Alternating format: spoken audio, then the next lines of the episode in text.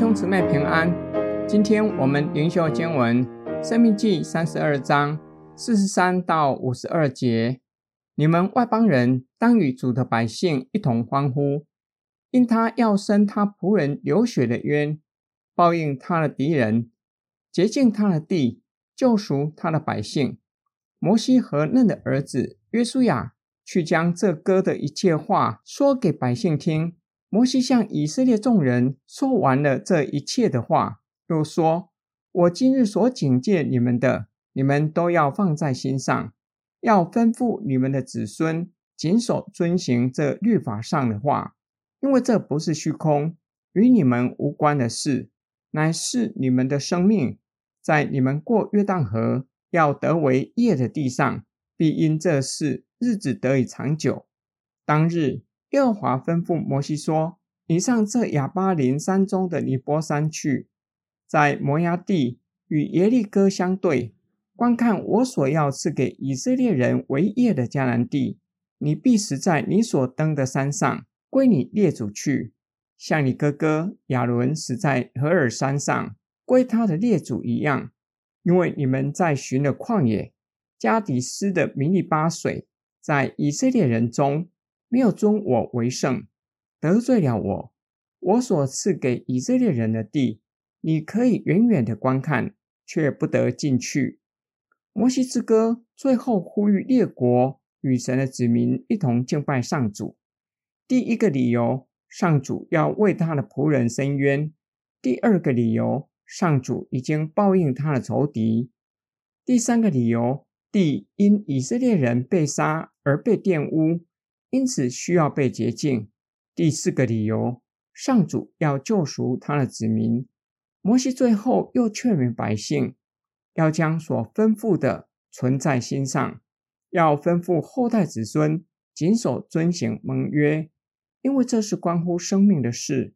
百姓必因谨守遵行律法，得以长久在应许之地居住。最后提到，上主吩咐摩西。他虽然不能够进入应许之地，却是可以上到尼波山，远远观看上主要赐给以色列人的地业。摩西最后死在尼波山上，归列祖那里去，因为摩西在加底斯的米利巴水，在百姓面前没有尊上主为圣，得罪上主，只能够远远观看应许之地。今天经文的默想跟祷告。若是从现实的国际观来看，诗人呼吁列国一同欢呼敬拜上主的理由有些矛盾，因为上主为他的仆人以色列伸冤，倒霉的是非犹太人；但是从属灵的角度来看，上主要洁净地和他的子民，列国也会因此蒙福。这样的观点正是激发保罗向外邦人传福音的动力。因为神给亚伯拉罕的应许，包括万国也因此蒙福。地因为杀戮流人血而被玷污，如今却因着上主所预备的救恩被洁净，也就是弥赛亚耶稣基督的血得洁净。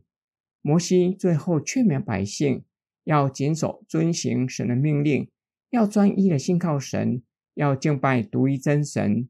摩西强调。这不是无关紧要的事，不是虚空的事，而是关乎生命。我们或许不能够完全明白圣经的教训，甚至有些的教训让我们感到疑惑。但是，以谦卑的心寻求明白，以顺服的心遵行，是必要的态度。因为圣经的教训不是虚空的言谈，而是关乎生命，关乎今生在地上的生命。更是关乎永生，关乎永远与神同在。